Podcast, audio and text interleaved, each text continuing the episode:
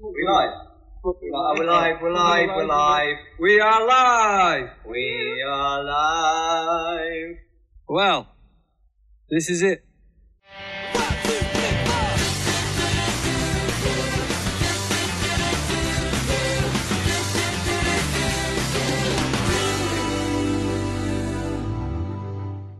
Olá, Galaxy Defenders! Tudo bem com vocês? Oi, Thaís, tudo bom com você? Oi, tudo bem? Tudo bem, e hoje o episódio vai ser super divertido, porque a gente vai conversar com a Babi Dewitt e com a Maia Moura. Gente, a Babi, para quem não conhece, hoje em dia ela é escritora, tá? Ela escreve livros e ela e a Maia já eh, fundaram, fizeram parte aí do, de um dos primeiros sites de McFly a existir no Brasil, chamado McFly Addiction, que ficou aí por muitos anos e quem é fã das antigas vai lembrar desse site, como ele por muito tempo foi a nossa fonte de informação. Então, a gente vai conversar com elas duas para saber como foi o McFly surgindo na vida delas, como foi a vinda do McFly para o Brasil, como que o McFly influenciou a carreira delas e tudo mais. Então, vai ser super legal. Não saiam daí. Mas, antes, eu queria pedir para vocês, para vocês se inscreverem aqui no podcast, né? Para quem ainda não assina, não é, não é se inscrever, Carolina. Podcast pessoal assina,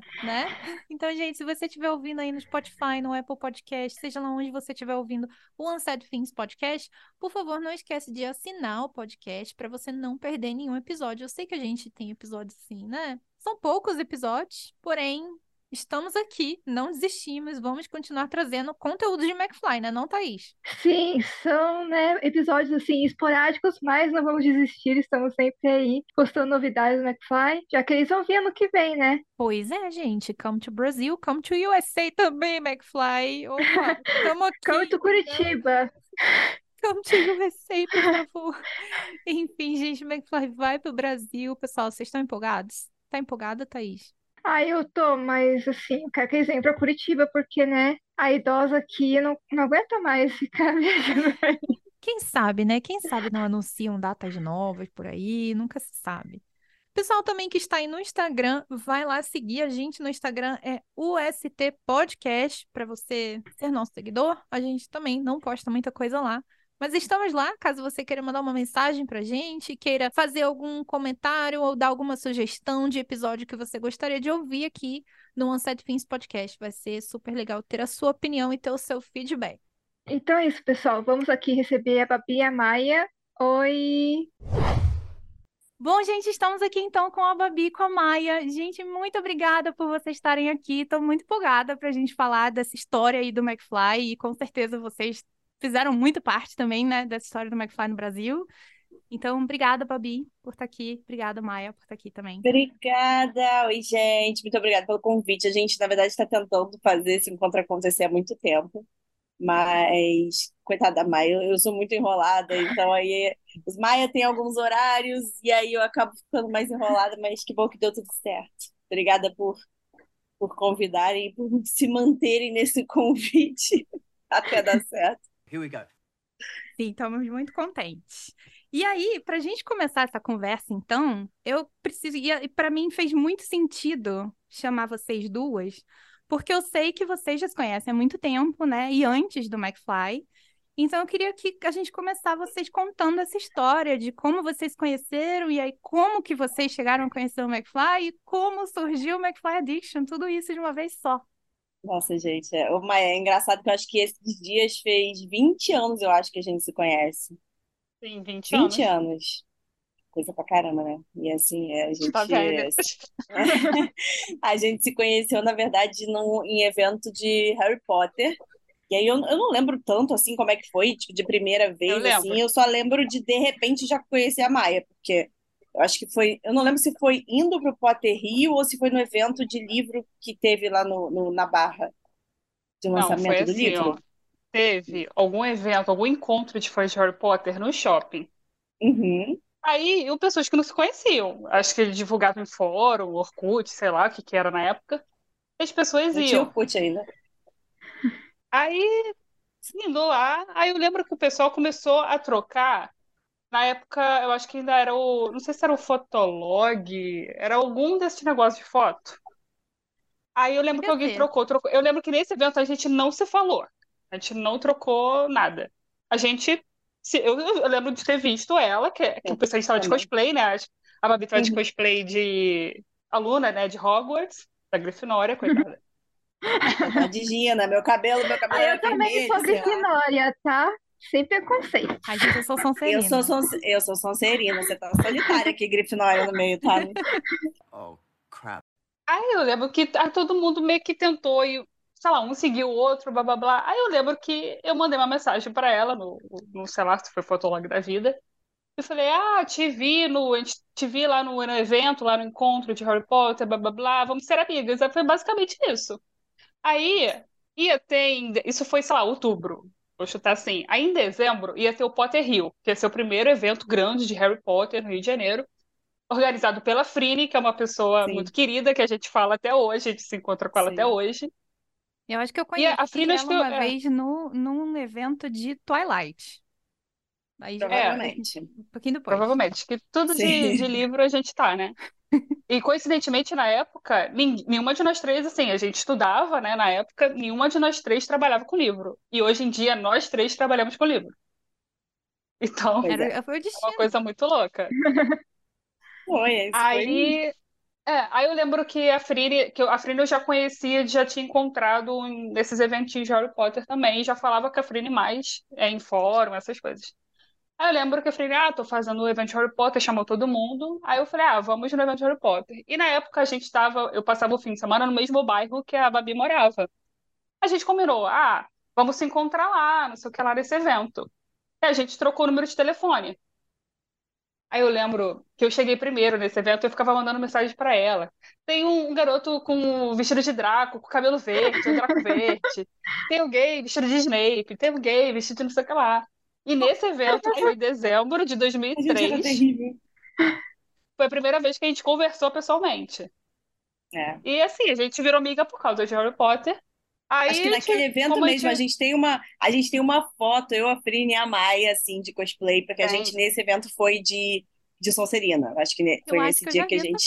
foto. É, Nossa, é uma foto muito clássica. A Maia tinha um cabelo É. vermelho Loiro. também, né? não, Não, era loiro? era Era loiro loiro. na época. É isso, era loiro e eu tinha o cabelo vermelho.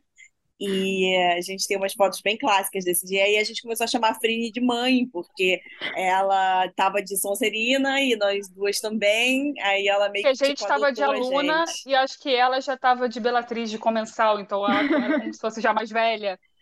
E, e É. lá no, no fandom de Harry Potter tinha muito isso, né? Tipo, de um era o irmão de alguém, que era pai de Era alguém. mãe, era era familiarada primo de alguém. que- A gente criou uma família, né?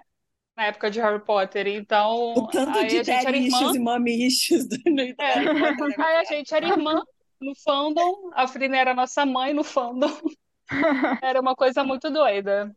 Era, foi E assim mesmo. E a a gente fica se falando. surgiu na vida de vocês daí? Nossa, foi, foi, foi, um te- foi algum tempo depois, porque a gente tava, a gente começou a É. se ver todo final de semana. A Maia ia lá pra perto, a gente se encontrava e a gente ficava, tipo, trocando figurinhas do que a gente gostava. E eu e a Maia, a gente é muito parecida em algumas coisas, é, porque a gente é muito fã das coisas. A gente é muito viciada no que a gente gosta, a gente gosta muito. Eu e a Maia, a gente é. não, a gente, a gente não tem limite. Com a gente não existe um vou gostar um pouquinho disso aqui. É, é assim, é absurdo. Sei, né? Mas é uma parada tipo, se, se a gente olha para um negócio, é tipo, já sabe que aquilo ali vai fazer parte da nossa vida para todo sempre. E a gente vai querer trabalhar com aquilo, vai querer, enfim, a gente vai querer fazer de tudo. Então, eu acho que a gente clicou muito nisso, assim, porque a gente começou a ficar viciada em várias coisas, assim. E a gente foi seguindo juntas, viciadas em várias mini coisas. E uma das grandes, né, paixões da nossa vida depois do Harry Potter foi ah, uma boy band chamada Westlife. E a gente, assim, loucos, inclusive vai ter show ano que vem do Westlife, eu vou com a Maia e a gente vai E a gente nunca viu o. Westlife ao vivo. É muito Nunca doido, porque a gente, a vimos. gente tá tão surtada. gente- sinceramente, a gente, assim, a gente ama o McFly, né? Marcou muito a nossa vida. Mas, assim, eu falei, eu tô muito mais animada pro show do Westlife do que pro McFly, porque o McFly já- a gente é- já foi em vários shows. O É isso Westlife que eu a ia gente nunca falar. foi. É, então, A é isso gente nunca foi no show vem pra cá de cinco em cinco dias, o McFly tá aqui. A gente já sabe o que vai acontecer, entendeu? O Já McFly dá lançou algo novo, a gente já brasileira pra ele. Mas já tem, já deve ter, entendeu? Então, assim, já deve ter filho aqui, ou outra, segunda, terceira família, sabe? Então, assim, E aí foi através do Westlife, na verdade. A gente curtindo o Westlife, a gente participava muito de vários fóruns e vários sites, assim, e a gente começou a descobrir as fanfics de, de grupos britânicos, né? Porque Westlife, enfim, a da Irlanda e tal. E a gente começava a ler essas fanfics, e a gente descobriu, inclusive, as fanfics, é, as fanfics interativas desse jeito. Interativas. Na época, não era comum a fanfic interativa aqui no Brasil. A gente tinha sites específicos de fanfics. Ah, os de Harry Potter tinha o site de Harry Potter, né? Tipo, que era a Floreios e Borrões, ou Corujas de Hogwarts. Cada um tinha um fórum, né? Para você ser fã, você tinha os fóruns, assim. Uhum. E, e lembrando que nessa época, assim, a- a- eu acho que nessa época já tinha começado, já estava um pouco mais popular o Orkut, é, mas as fanfics do Orkut estavam mais começando ainda, Você lembra? ah, 2004, Acho que era quatro, acho que foi quatro, 2004, por aí. 2004. E aí a gente curtindo as fanfics de Westlife, conversando nos fóruns, a Maia um dia viu um banner, né, Maia? É, eu tava num fórum de Westlife, era um fó- fórum gringo, né? O pessoal escrevendo em inglês lá. Aí uma A gente pessoa, pegava os clipes, a gente pegava os Lá. clipes para baixar É. nesses fóruns. é, que na época não passava Ai, muito na TV, dessa época, gente. a gente tinha que baixar É. tudo. Eu lembro das comunidades, daí tinha cada tópico, tipo, clipes, fanfics, tipo, dog, 50 mil fotos. Dog, A 50 gente mil... colecionava foto, né, no computador, Ah. essas coisas. E trocava É. fotos raras, né, entre deles. Época de Fotolog, nossa, direto. É. Verdade. Oh my god. Aí do Westlife, aí, no Westlife a gente tinha um flogão do Westlife. Flogão. Tinha. Foi, aí, foi aí que o nosso primeiro coisa de fã juntas era flogão do Westlife. Aí, num fórum gringo de Westlife, rolando lá, aí uma pessoa, uma gringa lá, tinha na assinatura McFly escrito. Aí eu falei, McFly? Que que é isso? E tinha acho que um trecho de uma música, sei lá, mas não tinha foto, né? Aí eu fui jogar lá no Google, né? Aí eu falei, o que que é McFly da, menina dessa assinatura? Achei curioso esse nome, né? Aí eu fui ver lá, aí eu descobri que era uma banda, né, britânica, blá blá blá. Aí eu olhei e falei, hum, interessante, bonitinhos. Aí a gente já tinha o nosso grupinho de fãs de, de Westlife. Tinha eu, Babi, Manu, a Gabi. É, Aí- isso tinha. A gente tinha o nosso grupinho, que a gente tinha o nosso flogão lá e tal. Que a gente, né, na época a gente não tinha habilidade para fazer site ainda. Então a gente ia fazer o flogão, que era mais fácil. Aí a gente lá, aí eu lembro que nesse grupo eu mandei para elas e falei, gente, olha, eu descobri uma banda McFly. Mandei uma foto e falei, esse aqui, que era o Doug, é meu. Vocês que quiser. Beijos. Bom, aqui Às já tem vezes- duas. A gente tinha essa mania que é muito engraçada, né? Eu lembro que aqui na, no, aqui não, na- no Rio de Janeiro, no caso, mas a gente tinha, eram, éramos em quatro amigas que a gente se encontrava no final de semana para poder ficar assistindo as coisas do Westlife. O Westlife eles eram cinco e depois viraram quatro, sei lá. E aí a gente também tinha isso de cada um é favorito, cada um tem um favorito. E aí quando veio o McFly foi assim também. A Maia já chegou com o favorito, falou ninguém escolhe, é meu favorito.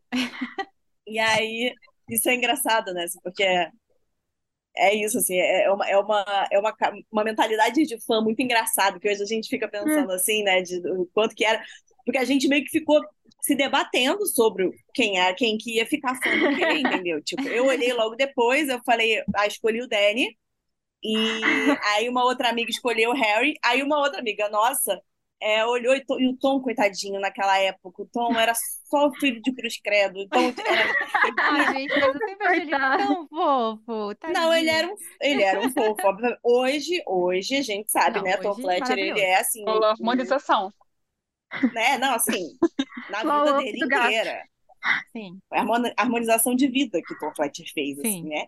É, hoje em dia é injusto pro resto dos seres humanos que exista o Tom Fletcher. exato. Mas na época, ele era um filhote de cruz credo, né? Ele era, assim, um chupacabrinha. Então, aí eu lembro que a nossa amiga reclamou, a Paulinha, eu acho, que ficava falando, ah, não, eu não quero que seja. A gente falava, "Vai, então, esse aqui foi o que sobrou pra você, você vai ter fã do. Aí ela, ai, não sei o que, não, não.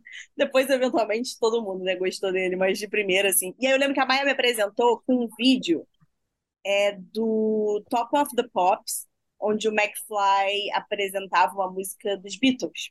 Ela falou assim: ah, vai, vamos pegar ali no negócio da Babi, né? Vamos pegar direto nos Beatles. Ela me mostrou a primeira música, Então, foi assim, tipo, a gente acabou se apaixonando e do Westlife entramos pro, pro, pro McFly. Eu nem, acho que assim, no dia 2 a gente já era super fã o McFly é assim, né? A gente, a pessoa conhece um dia, é só ter contato com eles um pouquinho assim que já, já tá apaixonado, já acabou ali. Não, isso, um isso hoje, hoje ainda mais, porque hoje a gente tem esses vídeos maravilhosos que eles estão fazendo, eles têm muitos Não, conteúdos gente. legais. Naquela época era muito difícil ter conteúdo. A gente, é, eles não Eram os vídeos tinham. caseiros deles, É, bizarros, é, Eram os eram vídeos vídeos caseiros. caseiros. Gente, E a é. gente tinha que baixar em RMVB. E a gente Nossa, dependia das gringas. A gente dependia das gringas. vocês estão fazendo a gente se sentir velha aqui hoje pra quê? Não, Pra eu, isso. eu tava rindo porque eu acho que a Maia falou de procurar no Google e eu me lembro que eu acho que no começo não era Google, tá? Era, era no IG, Caguei. era no Yahoo, eram outros, tá? Então, assim, a, a gente baixava Verdade, tudo, cadê? né? Cadê? No KD era, então o Google acho que ficou popular depois, assim, pra gente. E a gente não, não tinha grupos de conversa, era tudo no Gmail, eu acho, nessa época já. Era, já era no Gmail? Eu não tenho certeza, mas MSN? Não, enfim. acho que o Gmail veio um pouquinho depois Não, do eu acho, É. Orkut. Eu acho que foi 2004 também, meio 2004 a eu, a gente quando a pegou gente. pouco do MSN. Eu acho que é Bem porque e a pouco. gente, a gente pegou mais o e-mail, a gente tinha muito grupo de e-mail, que você mandava pro grupo É, de e-mail, todo mundo recebia. E aí a Maia a falou que vocês gente. não tinham habilidade para site. Então, como foi daí para quando foi que surgiu o McFly Addiction? De quem foi a ideia? Começou Mas no flogão. começou? Tudo foi é, no flogão, gente. Flog, aqui primeiro teve flogão, depois foi para aquele fotoblog, e depois foi pro fotolog. E eu lembro que a gente ficava procurando conteúdo, né? E tinha um, um outro fotolog, que era o McFly Brasil, que na época ele quase não era atualizado. E aí a gente, eu lembro que a gente mandou e-mail, porque eu e Maia, a gente é muito intrometida nas coisas, vocês têm que saber isso da gente. Eu e Maia é aquilo, a gente quando gosta das coisas, a gente gosta muito a gente é intrometida. Então a gente pegou, mandou e-mail falando, olha, é, a gente quer ajudar no site, a gente quer ajudar nas coisas de vocês e tal, não sei o quê.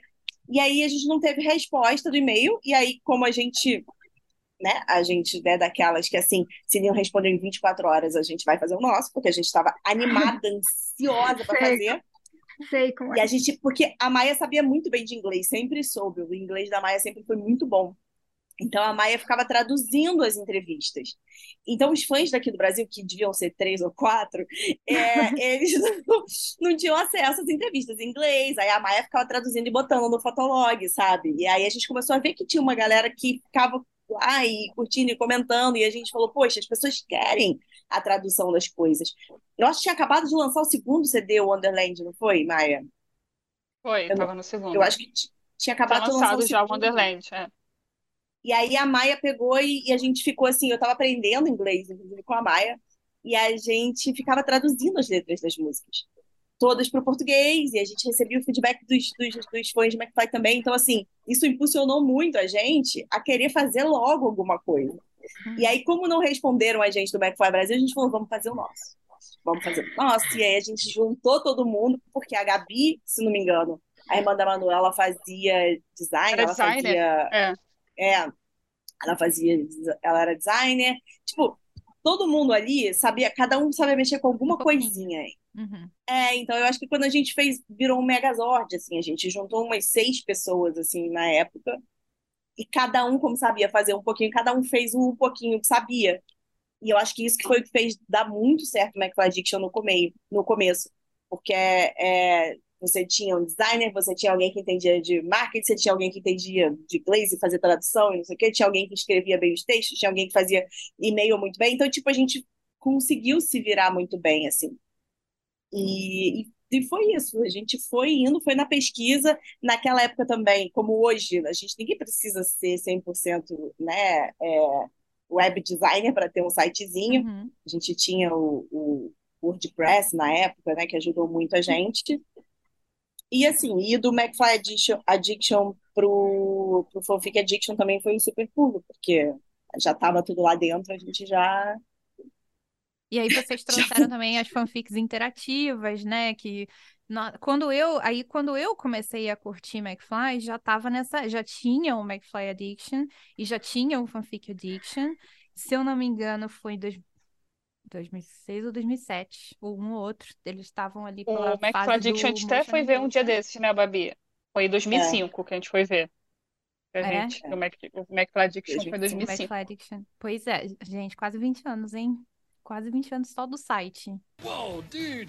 Pois é. E aí, mas engraçado, nessa época, lógico que tinha a comunidade do Orkut, o Orkut já era bem popular, mas eu me lembro que quando eu entrei na comunidade do Orkut, devia ter ali os seus 4 mil fãs, assim, dentro da comunidade, o que não era nada comparado ao que se tornou depois, cresceu muito e tal. Ainda estava numa fase que você tinha um- muitos fãs online, mas ca- ca- não tem, não existia. Era não existe. Você Sim, virava pro lado e falava com alguém, quem é McFly? É sorvete do McDonald's, né? sim. E O aí, filme, assim... Oi? o filme de. Volta pro Futuro, MC Fly.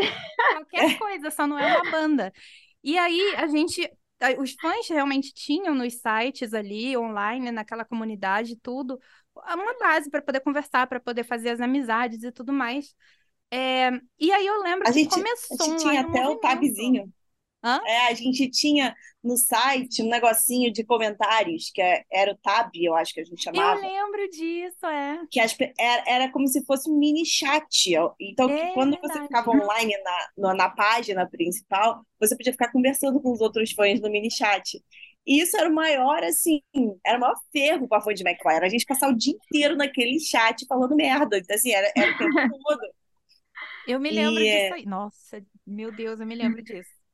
Era Mas muito legal, assim. vocês lembram que teve um momento que, que, que começou online, uma grande movimentação dos fãs online para poder chamar a atenção do McFly no Brasil, né? Para Uhum. pedir McFly na rádio, para mandar e-mail, para eu, eu me lembro que teve uma comunidade que botaram que chamava McFly's Army, se eu não me engano, que enfim, o pessoal Uhum. mandava e-mail, mandava um monte de mensagem para revista, para rádio, então como é que fly em rádio tal? E era uma, uma, uau, um Acho que auê, a né? lista Meu de e-mail, né, para você mandar naqueles e-mails pedindo.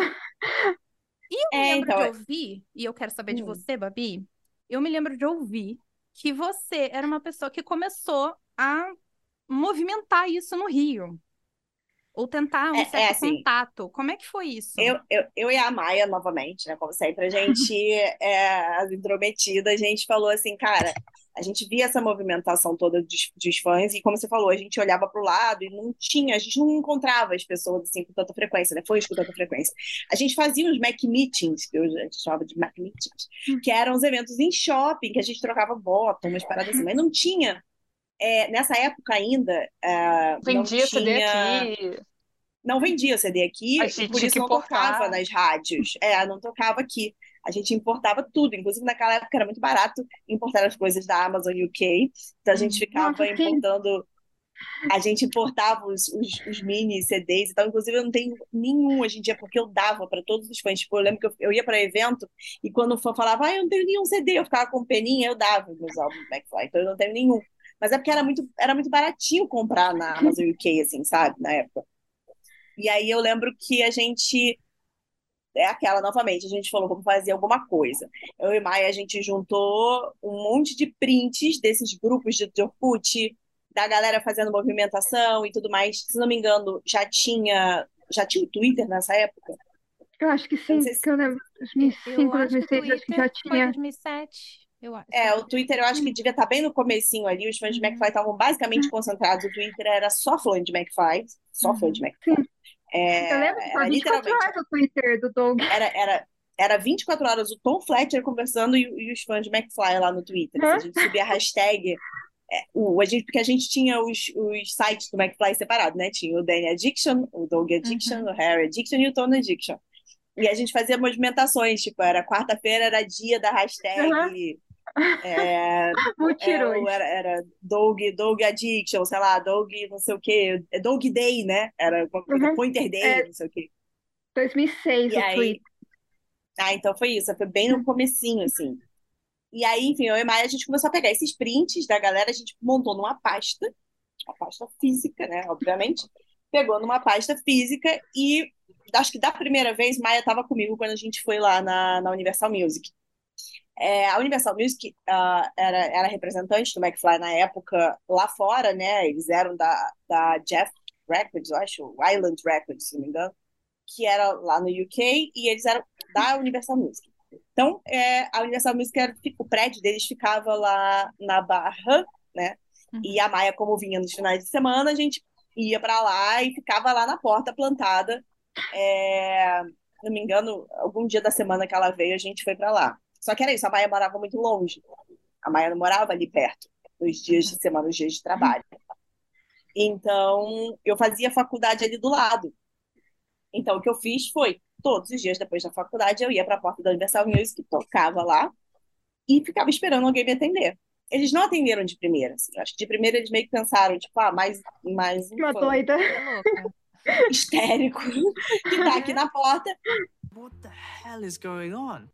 E assim, só que eles mexeram com as pessoas erradas. assim. Eles, eles não pensaram que tinham as pessoas que eram. A gente, a gente é santa paciência. Eu sentava lá na porta e eu ficava o dia todo sentadinha na porta do Universal Music. Aí eu ia embora, no dia seguinte eu voltava de novo e ficava lá. Segurança virou meu amigo, aquela coisa toda, fiquei lá. Aí até que um dia eles. A pessoa ficou com pena de mim, me recebeu, e o pessoal do Universal Music foi super legal. Mas eles explicaram pra gente isso, de tipo, olha, muito legal ter essa movimentação, a gente não fazia ideia, a gente não sabe o que é o McFly, a gente não tem muito material. Eu lembro que até a Maia, você lembra que eu acho que era o. o qual era Eu o tenho um nome do- ranço.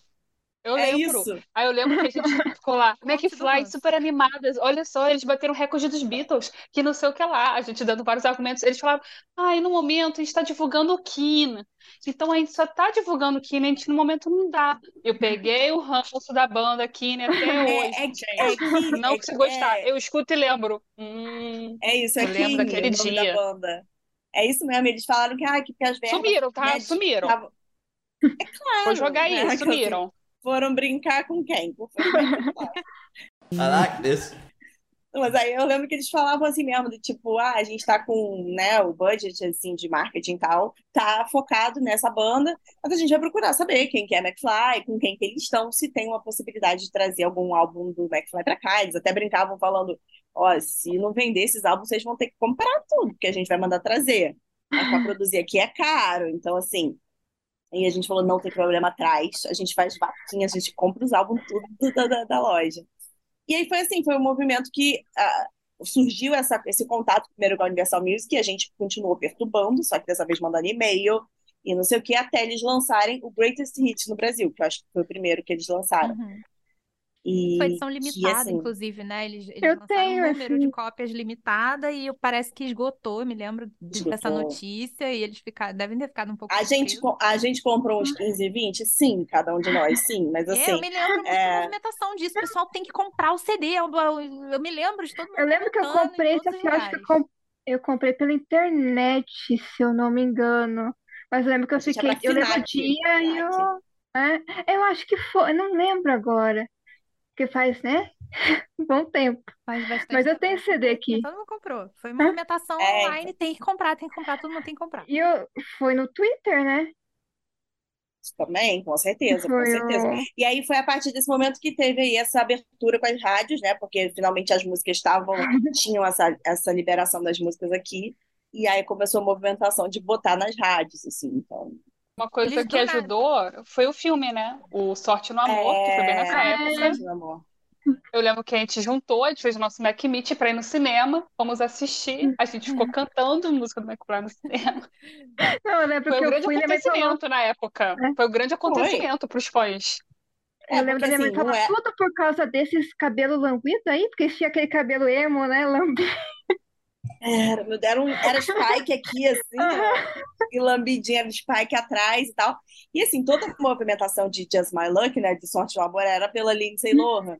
E a gente era pelo McFly, assim, o que era muito engraçado, né? E muita gente achava que a banda era fictícia pro filme, pro Sim, filme. E a é. gente, não, não é. E a gente com flyer, a gente mandava fazer camiseta. Inclusive tem as camisetas até hoje, desde a primeira. A gente gente, entregava para as outras sabe? pessoas que não foram ver o filme por causa deles. Olha, Vocês conhece a banda, a banda site existe. teve mais acesso, assim, depois que o filme lançou? Começou a vir mais gente para vocês não perceberam isso? Porque eu percebi na época que, eu que tinha o site de Twilight, e aí depois que lançou o filme, É. Não, né? o que mudou deles, na verdade, foi uns anos depois, que foi quando a música entrou na novela, que foi Falling in É. Love. Uhum. Aí deu um boom. Entendi. Foi quando Isso deu é um boom de McFly no Brasil. Aí eles começaram a gravar muitos programas. O boom do, do McFly no Brasil, acho que foi quando a música entrou na novela. Mas isso foi só 2008, Foi. porque eles vieram em 2009, eu acho. Né? Eles Foi a primeira vez que eles 2008, vieram, foi, de ah, foi 2008. 2008. Isso, Só então que tá. o negócio é esse, eles anunciaram, eu não lembro quando que foi o anúncio. Eu me lembro que o anúncio, pelo menos o que eu vi, foi no MySpace, porque eles Uhum. usavam bastante MySpace. E eu não sei vocês, mas pra mim soou muito. Quê? Como assim o McFly vai vir pro Brasil? Tem fã pra, pra ir no show do McFly? Vocês ficaram surpresas quando Na eles verdade, não anunciaram vocês esperavam? Eu esperava porque tava crescendo muito, assim, no Orkut era uma febre, só tinha Doug, Doug, Doug, Doug, Doug, e Danny, Danny, Danny, Danny, Danny. Eu não fiquei surpresa deles virem, porque eu acho que tava crescendo muito a banda nessa época. É, então, é assim, a gente com o McFly Addiction, a gente não sentiu, eu acho, essa, um choque nesse sentido, porque a gente achou que era uma, era uma parada natural de acontecer. É, eles estavam com bastante fãs, eles estavam lançando álbum novo, se não me engano, foi o Motion Uhum. in the Ocean nessa época. Foi o Radioactive. Radioactive? Motion in Radioactive. the Ocean já tinha lançado, foi na época do filme O, da, da Lindsay, né? o, não, o Mo, foi antes. O Motion foi antes do, do filme. Tanto que o É, Motion nunca ai, foi lançado no Brasil. Os, os CDs que sim, foram lançados no Brasil foram todos depois do Motion. depois do Motion, isso. E aí, nossa, é verdade, é, minha, minha cabeça. Que o Motion in the Ocean foi. Eles, tanto que eles cantam sobre a Lindsay, né? né? Então foi depois deles já terem gravado o filme. Sim. E aí, E como foi enfim, essa a gente. pra vocês? A gente achou que era assim, uma parada natural, assim, que isso fosse acontecer, sabe? E, e a gente ficou muito animada, a gente fez um hot site, né? Que era muito comum fazer, um hot site, McFly no Brasil, ponto, McFlyAddiction.com.br e tal. Que a gente ficava atualizando, era 24 horas, todos os tweets deles, todas as notícias, etc. É, até então, a Maia ainda traduzia todas as letras de música, era muito engraçado isso, porque eu lembro, inclusive, gente, uma, uma curiosidade aleatória. É, a Maia, quando estava traduzindo Transilvânia, lembra, Maia? Porque a Maia traduzia de ouvido. Assim, assim que saiu a Porque música, quando, é porque quando saía a música, não tinha letra em inglês. não Tinha que tinha tentar pegar de ainda. ouvido. O sotaque deles não é dos melhores, né? Principalmente do Danny, não é dos Deus. melhores. Não é mesmo? Né? Então E essa ali. música, não, e essa música tem uma letra que é uma letra muito esquisita. Ela tem trechos ali que você Tem que é fazer pesquisa histórica para Ah, pegar, para conseguir traduzir esse tipo de pesquisa histórica. Falei, Foi gente, muito engraçado. Foi- E a gente passava, era isso, era madrugada. A gente sabia que ia lançar uma música amanhã, era mutirão de madrugada para poder fazer essa tradução, botar no site, babá, tudo correndo, assim. Então, é, foram muitos anos assim. Hoje a gente realmente não conseguiu manter porque a vida ficou louca. é. Todo mundo cresceu e tem um milhão de coisas para fazer, enfim, Uhum. trabalho e etc. Naquela época a gente ainda era estudante, né? A gente não morava sozinha, a gente morava com os pais, a gente não pagava conta de Uhum. casa. Então, assim, era, era muito mais fácil a gente se dedicar aí 100% para ficar traduzindo música de McFly. Então, Mas vocês acham que deu uma baixada assim da popularidade deles na internet por causa disso? Que antes a gente, a gente corria atrás, a gente via tradução, a gente não achava foto, não achava vídeo. Hoje é tudo mais fácil. Dou um clique aqui, eu acho qualquer lugar no YouTube. Entro no, no Instagram deles, tem um monte de coisa. Vocês, vocês acham que deu uma. Assim, a popularidade abaixou nas redes sociais? sinceramente, eu acho que hoje em dia eles são muito mais famosos do que eles eram há 20 Eu anos atrás ali, entende? Então, tipo, Eu acho que o problema deles atualmente está sendo conquistar novos fãs. Eu acho que quem era fã sim, continua acompanhando. Continua lá, é. vai, eles vão vir, a gente vai. Mas o problema, acho que deles, está sendo pegar novos fãs. É, porque é, é, eu acho que é isso. Eles, tanto que eles ficam, pra gente, como tiazonas, soa como um bando de tiozão tentando, é, é, tentando entrar junto com a geração Z. E, e não é a mesma coisa, sabe? Não é É, a mesma porque coisa.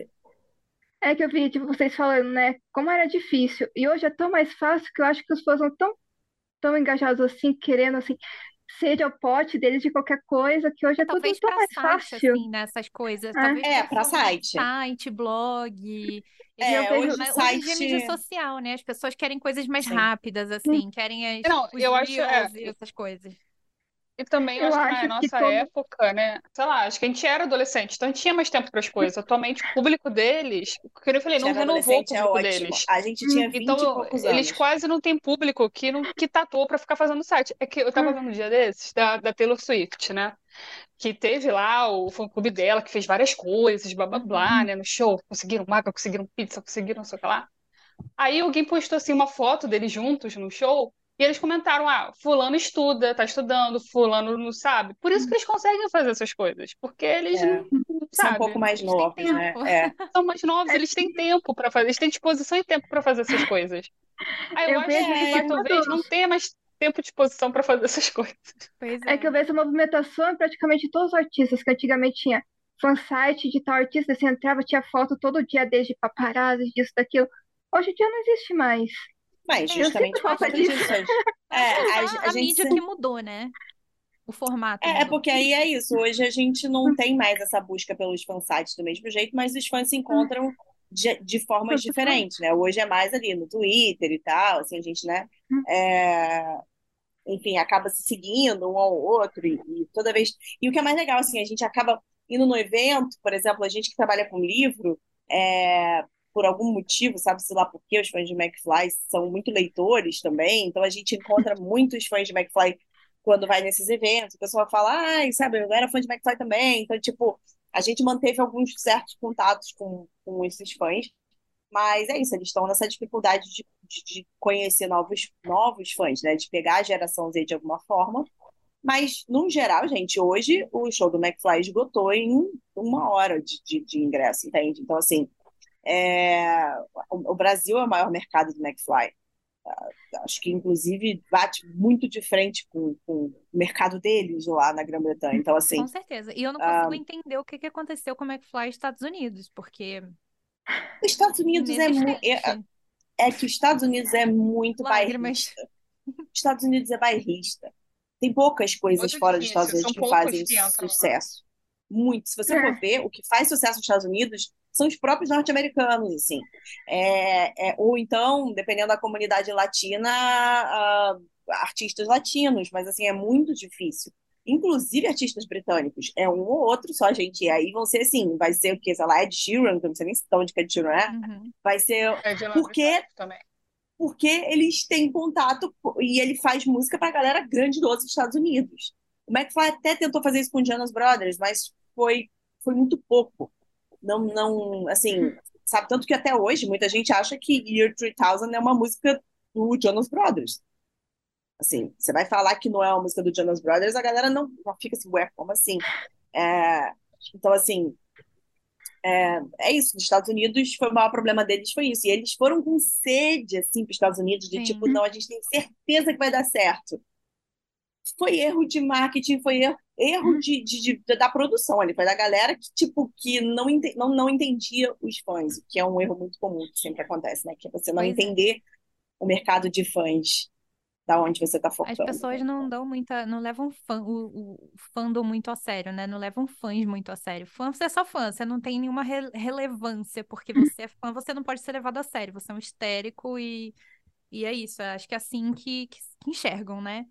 Pelo menos É, essa é a sempre, sempre. como fã A grande, é, a grande tentativa deles foi com o filme, né? O filme foi a Foi. tentativa deles estourarem. Mas aí não rolou. Eu tava vendo até esse- é, faz pouco tempo que saiu na Netflix o documentário do Robbie Williams, né? Uhum. Que, pô, saiu do, do Take That, que era uma super banda, blá blá blá. Ele estourou no Reino Unido na carreira solo. Ele tentou para os Estados Unidos fazer sucesso, não fez. Não foi também. E é o Então, Robbie sim. Williams, entendeu? Tipo, Era o Robbie todo Williams, mundo é conhece. gigante, Pois é, entendeu? exato. É, não é Não foi fácil, assim. E não. pro McFly, que era uma banda que tinha uma produção, um investimento tão pequeno, o McFly nunca teve grande investimento. Uhum. Ele, sabe, assim, é, fora ali da... Nem, nem na própria Grã-Bretanha eles não tinham tanto investimento assim. Imagina fora, sabe? É, então, assim, seria muito difícil entrar em outros mercados. O- o- No Brasil, eles pegaram porque brasileiro ama ama é, é, vira-lata, assim, brasileiro gosta de abraçar o vira-lata caramelo, sabe? Então, assim, é, é, a gente zoam com isso, a né? To gente- Brasil a gente viu, viu um underdog no mundo, a gente falou, é esse que a gente vai ser fã, sabe? O Brasil adora essas coisas. Pois é, Então, e, pro Brasil e o que, que vocês estão normal. achando dessa fase atual do McFly? Eu, eu, eu quero dizer assim, um parabéns para pro marketing deles. Eu tô amando o marketing deles, Uhum. gente. Amando esses reels, esses vídeos. Assim. Que, que Depois que a achando? gente saiu de, de- do Mac City lá, como é que é? McFly Ai, City, Super gente, City e tal. Super Nós. City, pelo amor de Deus. Depois disso, todo o marketing Acabou ser nós, pra quê?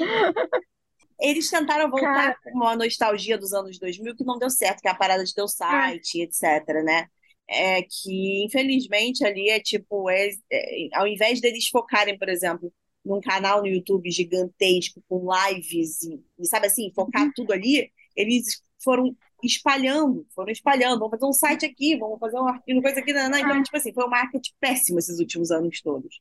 Eu acho que agora eles acertaram. Eles estão entrando num lugar mais certinho, assim.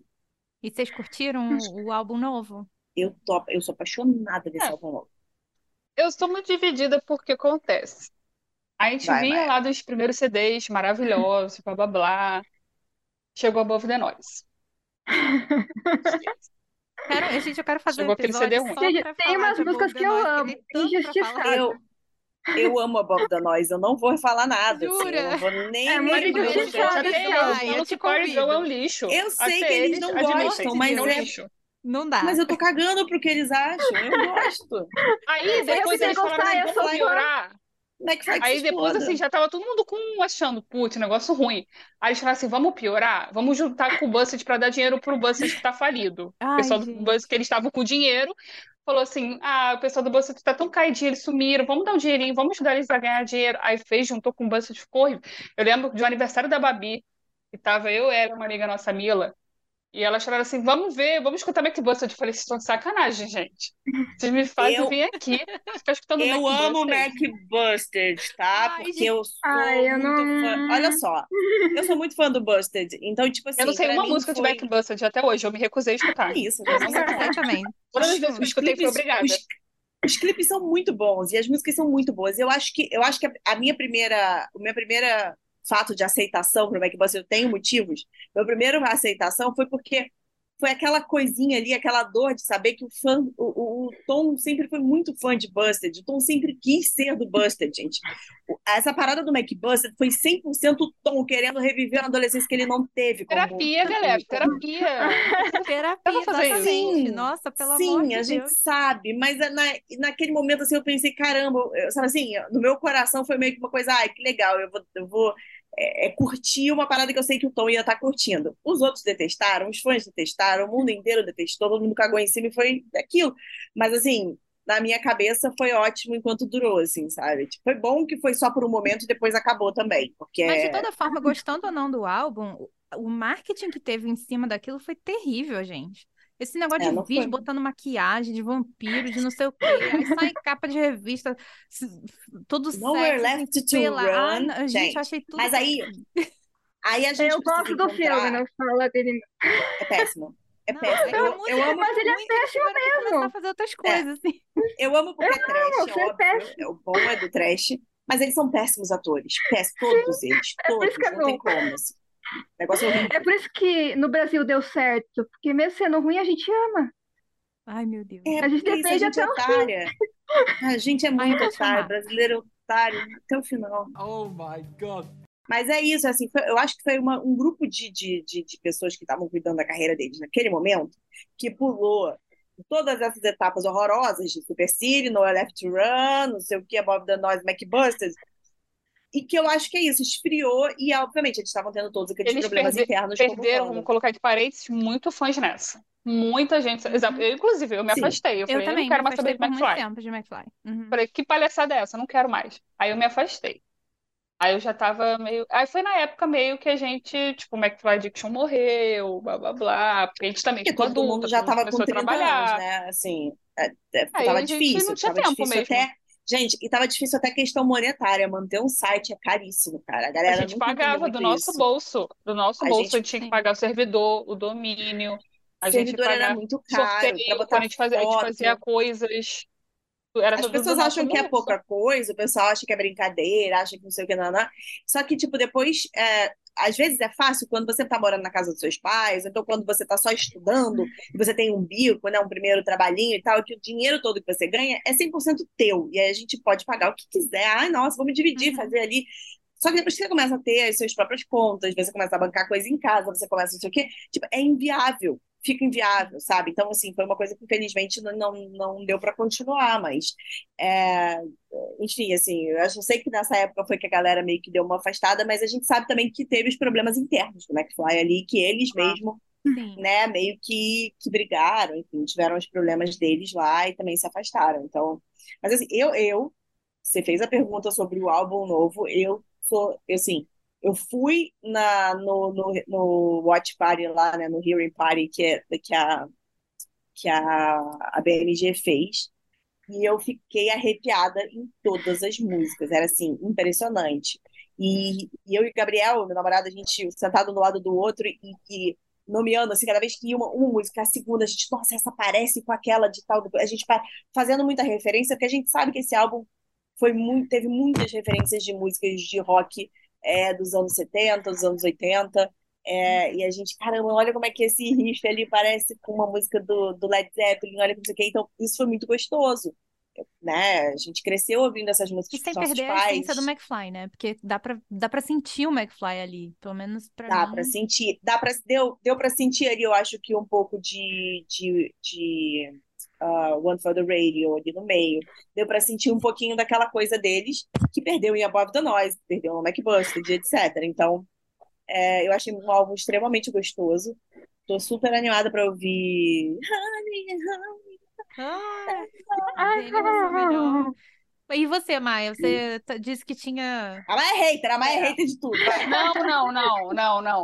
Eu tava hater na época lá do Love the Noise e McBus. Eu tava hater. Gente, o McBus, eu era hater do McFly Eu mesmo. era, eu era Eu tava, também. ai, Maia, que eles vão Maia. inferno, vou escutar mais. Eu era muito hater.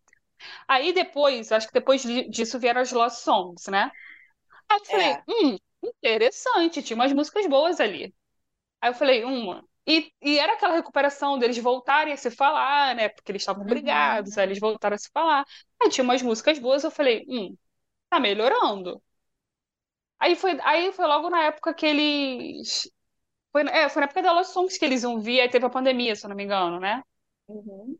Aí eu falei, putz, agora que eu tô começando a gostar de novo, eles iam vir, aí não teve. Aí eles lançaram o Young Dumb Thrills. Esse CD eu gosto muito. Esse é Aí eu já falei, hum, melhorou, porque era uma coisa deles, era uma coisa assim, nova, tinha uns sons bem legais, aí eu fiquei animada. Aí eles vieram pro show, fiquei legal, cantei as músicas novas e fiquei feliz. Esse CD novo, eu tô dividida. Assim, não acho ruim, tá? Eu acho um bom CD, é um bom CD, as músicas são boas. Mas eu já eu sinto falta do McFly que eu gosto nesse CD. Eu acho que é muito, muita referência. É muito som copiando, assim, é homenageando, copiando outras bandas. Uhum. Eu sinto falta um pouco da originalidade nesse CD. Mas eu acho ele bom, Eu- entendeu? Não Eu acho acho que ruim. talvez o que, o que você pode sentir falta, Mar, eu acho que a- a- é uma jovialidade que eles estavam, que eles, que eles tinham antes, que eu acho que ainda tem numa música ou outra desse álbum novo, mas que não está presente realmente no álbum inteiro. É, metade do álbum ele é muito falando sobre questões muito mais profundas, assim, de ah, depressão, ou então de outros, outras questões Nem a letra, mentais, acho que de nem a saúde questão de mental. letra. É da, Não, da não, mas não é a letra, é o mesmo. feeling mesmo, é o feeling mesmo. Porque Young Dun, eu nunca sei falar o nome dessa da, da música do, do, do, Young do- Dumb Thrills. é, eu não sei falar o nome disso. É, eu falo que é o álbum do ursinho puto, né? E aí o, no álbum desse ursinho lá, é, tinha as músicas mais realmente, assim, uma coisa Blink-182, tinha uma pegada a isso, tinha aquilo, que, que a gente sentia aquela essência do McFly. Esse álbum agora é uma essência um pouco mais velha, parece que conta um pouco, é o McFly. Eu, eu sinto ali as coisas do McFly, mas eu sinto também essa, essa- esse amadurecimento, assim, do tipo, ah, que perde um pouco dessa jovialidade, né? assim. Uhum. É o que a única coisa, já que a gente está falando sobre isso, numa entrevista, agora não me lembro qual, mas uma entrevista recente deles promovendo esse novo álbum, eu vi um, eles comentando sobre como antes eles faziam música pensando em ter number one, em estar na rádio, em fazer hit. E que eles resolveram fazer com esse álbum, assim, a gente, tipo, não importa se, se tocar na rádio, se não tocar, não importa se fizer sucesso. A gente aqui tá sendo quem a gente sempre quis ser. E aí me fez pensar assim, mas então será que antes eles não. não aquelas Aqui, tudo que teve antes ali que a gente amava não era realmente o que eles queriam fazer e quem eles que entendeu meio que ficou meio assim para mim acho que é muito natural não, eu assim. acho que pode ter sido outras fases porque para mim Motion the Ocean são, são eles gente é impossível aquilo ali não era nada acho... comercial Motion the Ocean para mim é, eu acho que sempre vai ter, assim, uma coisa ou outra que eles vão. Porque vai ter que ter aquela música que vai irritar. Eles têm que sempre pensar pelo menos uma música que vai irritar. É. Então, sempre todo álbum vai ter aquela parcela do álbum que, que foi feita ali para ser um hit e tal. É normal, isso, qualquer artista vai ter isso. É, e aí, realmente, não significa que não sejam eles, até porque a gente consegue ver realmente as referências deles, tanto do, do o Danny com o Bruce Springsteen, o Doug com o Blink-182, o Tom com todos os milhões de referências que o Tom bota, de Beatles, a vários outros também. O Harry, que tanto faz, não gosta de música, ele, sei lá, que, que o Harry, Harry. É o Harry, Harry, Harry. Mas tem as referências dele. Tem as referências dele também. Todo álbum, todos os álbuns deles, eu acho que por mais que tenha um pouco desse sentimento de, putz, é, é, é feito para irritar, tem um sentimentozinho de McFly, assim, porque Sim. eu acho que desde o comecinho eles são muito originais, assim.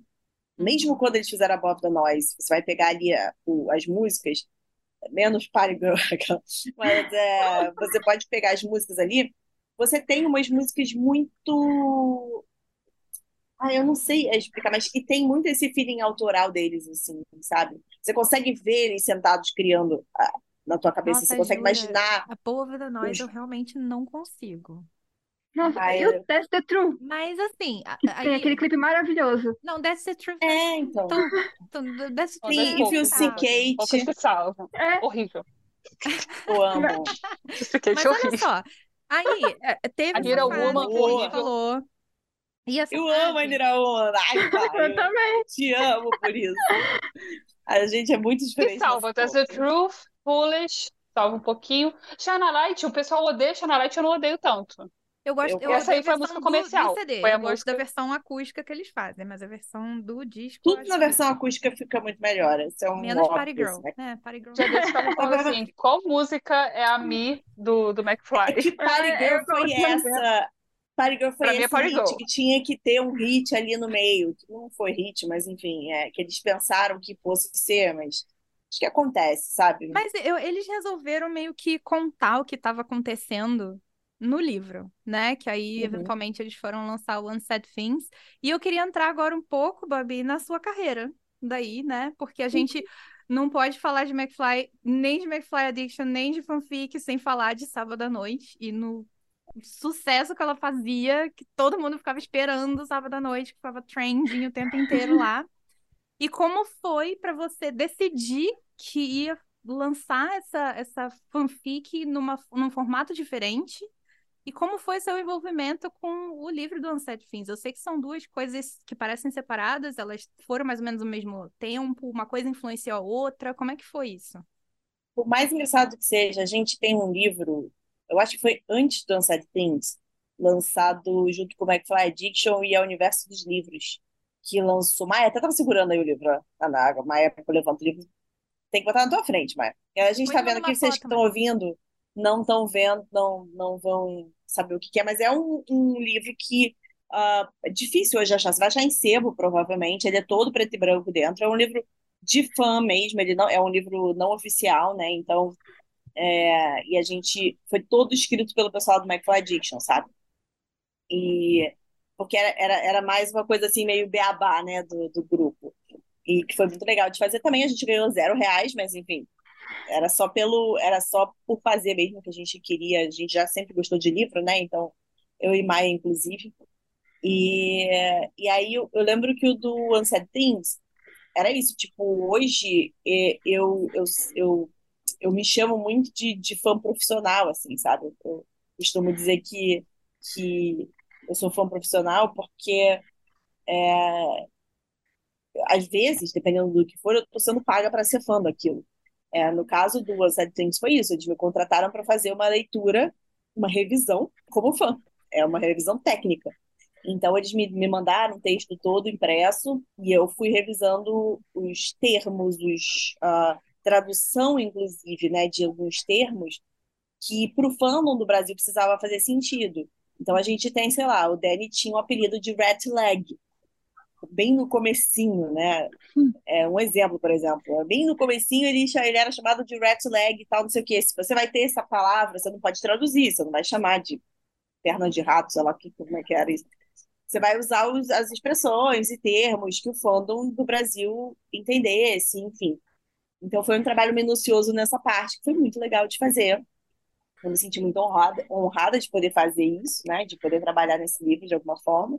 E sei lá, assim, o negócio do sábado à noite foi foi uma doideira, né? Porque é, é uma história que foi escrita em 2006 ainda, assim que a gente lançou Fanfic Addiction, né? Acho algumas primeiras fanfics, assim, é, tinha sido um bem mal entendido que eu escrevi, acho que essa foi a primeira, e depois foi o Sábado à Noite. E na época tinha muitas fanfics muito boas, populares de McFly, assim. Uh, a gente tinha o próprio que chamava Wonderland também, tinha, um, ah, tinha uma galera muito bacana que escrevia fanfic, assim. E depois, né, veio uma outra leva, uma segunda leva, anos depois que veio Bi Biology, veio Give Me Novacaine, que vieram umas fanfics mais pesadas, assim, né? E, mas logo ali no comecinho você tinha um monte de fanfics mais. Nossa, mais, eu lembro de uma chamada. Back to the Past. Back to the Nossa, Past. Gente, eu amava essa também. Tinham várias Muitas muito boas. boas, assim. Uhum. E, é, e foi muito legal, sabe? Lembrar, assim, que algumas pessoas gostavam de, de, de, de Sábado à Noite naquela época. E acabou se tornando a minha história favorita, assim, sabe? E aí eu resolvi lançar de forma independente. Depois botei numa editora pequena. Tive um puta problema com questão de contrato lá dentro dessa editora. É, me passaram perna, foi assim, eu fiquei 10 anos tendo problema com esse, com esse texto dentro dessa editora, e ano passado eu consegui, finalmente, né, os direitos de poder fazer a minha versão dessa história, e aí eu fui lançar de novo com a editora Rocco, o que é ótimo, porque agora, estando na Rocco, a gente consegue alcançar muito mais leitores, sabe? Então eu estou fazendo todo esse, esse trabalho de trazer de volta, assim, um monte de. E como foi Trazer a de volta questão de você adaptar ela de... É uma fanfic de McFly, tem nomes, tem músicas e tem referências, e você não, obviamente, não podia usar nada disso, né? Sim, não podia usar. Foi um, foi um aprendizado muito grande, assim. Hoje eu sei um monte de coisas, obviamente, né, por estudo e por até experiência, mas na época que fazia ideia, assim, era meio que no chute, assim, era uma coisa de, ah, eu tenho noção de como fã eu não posso lançar um livro com o nome dos caras do McFly, sabe? Então, era uma- meio que eu precisei re- reescrever esses personagens. E aí eu lembro que eu me inspirei nos meus próprios amigos. Então, é, eu dei a personalidade dos meus amigos para esses personagens e tal. Então, é tanto que tem uma personagem, uma das amigas da, da, da Amanda, que chama Maia. E ela foi, tem ali, né, um pouco da, da personalidade da Maia, que é muito engraçado. Inclusive, a Maia é a minha personagem favorita da história, assim.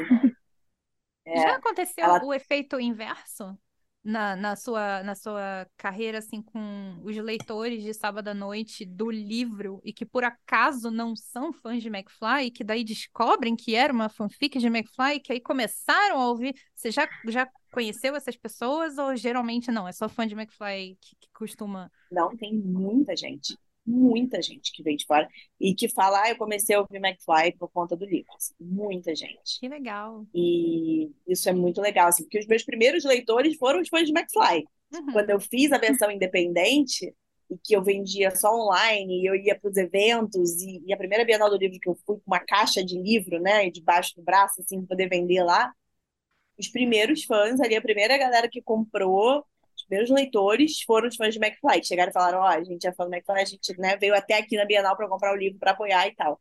Então, isso foi muito bacana. Ter, que é uma coisa que a fanfic te ajuda muito, tá? De você ter. é, você já sai da história, né? Ela já vai para uma história original, mas você não começa do zero, né? Tipo, isso ajuda bastante. Eu não comecei essa história do zero, né? Eu já comecei lá com que fossem 50 leitores, mas você já começa com um pouco ali que vem da internet com você. Isso ajuda muito, assim. Não, tinha. Foi uma a experiência você já tinha É. testado, né? A Oi, história. Já ti- Você já tinha tido feedback de, da história dos leitores. Então, Isso. às vezes, até algumas coisas para você ajustar, você já tinha tido uma resposta antes do que você podia. Fulano é muito chato. Aí você, pô, vou te deixar um pouco menos chato. Sim, comentário, total. né? As pessoas podiam deixar comentário nas fanfics. Inclusive, eu tenho arquivos de todos os. Da, da maior parte desses comentários, eu tenho um arquivo aqui no meu computador, salvo, assim, esses comentários, que na época que acabou o Fanfic Addiction, a gente teve que salvar, né, muita, muita, muitos arquivos e tal. E eu baixei tudo, as minhas, né? Pelo menos estão todas salvas, e todos os, os comentários também. Eu, eu, eu tenho arquivos aqui de texto, todos com os comentários. E é muito engraçado você pegar para rever os comentários. E é legal de você ver, tem comentário, por exemplo, da Maia lá. Na época, assim, lendo o terceiro capítulo do Sábado à Noite 2 e reclamando que o Kevin, o Kevin apareceu de não sei de jeito, não sei o que, não, não. Então, tipo, você vê, assim, muitos leitores, assim, que estão até hoje. Você vê lá o nome deles lá, sabe? Você vê, pô, essa galera tava no evento que teve sábado à noite agora que a gente fez. Então, é, essa conexão é muito mágica, assim, sabe? De fã mesmo, porque é, a os fãs de McFly, tipo, adotaram sábado à noite como parte do fandom, assim, e isso é muito especial, assim. Ah, e, e crescer junto com essa galera foi muito especial. O que mais tem nos eventos de livro hoje, inclusive de sábado à noite, é encontrar o pessoal que fala, poxa, eu acompanho você desde a época do McFly Addiction, desde a época da fanfic. Eu lia fanfic, eu lia sábado à noite quando eu era adolescente na escola.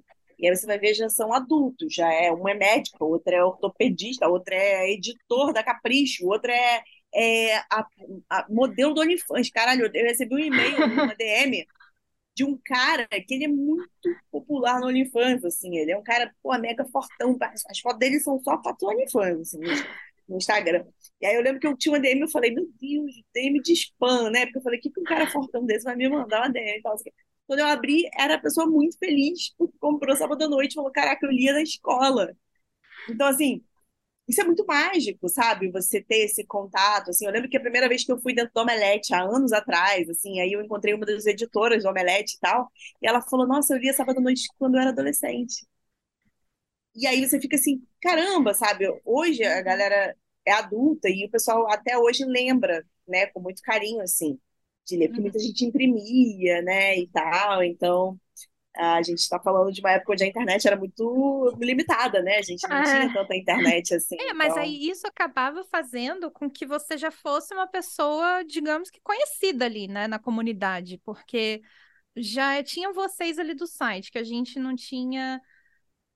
Como não tinha pessoas que a gente con- conhecia assim muito pessoalmente, então meio que as primeiras pessoas que a gente tentava um contato eram as pessoas que estavam lá no site, na equipe do site, né, e tudo mais, e aí vocês participavam lá. E aí teve a fanfic, que a fanfic já ficou muito popular. Então, acho que isso acabou meio que destacando de alguma forma, né? Eu me lembro que quando teve o primeiro show do McFly em São Paulo, é, a gente ficou numa pousada, um monte de gente, todo mundo junto. E eu tava com algumas pessoas, inclusive você tava, eu acho, nessa pousada também, e tinha algumas pessoas que eram do, do Addiction que tava lá, e alguém me deu uma blusa e falou assim: aqui, usa essa blusa aqui. E era uma blusa do McFly Addiction. E eu, tá bom. Vou, botar blusa. Não sou do Addiction, mas eu vou colocar blusa. Tô lá com o pessoal, vou botar blusa. E eu não queria ficar na fila do show, então a gente ficava passeando pela fila do show. E um monte de gente olhava pra mim e falava assim: Nossa, McFly Addiction. E todo mundo conhecia, assim, o, site, né? E falava: Mas a Babi tá aqui? Mas a Babi tá aqui? Foi a pergunta que eu mais ouvi. Mas cadê a Babi? Mas a Babi tá aqui? Você sentiu esse. eh, Essa aproximação das pessoas nos shows do McFly quando eles começaram, desde o começo?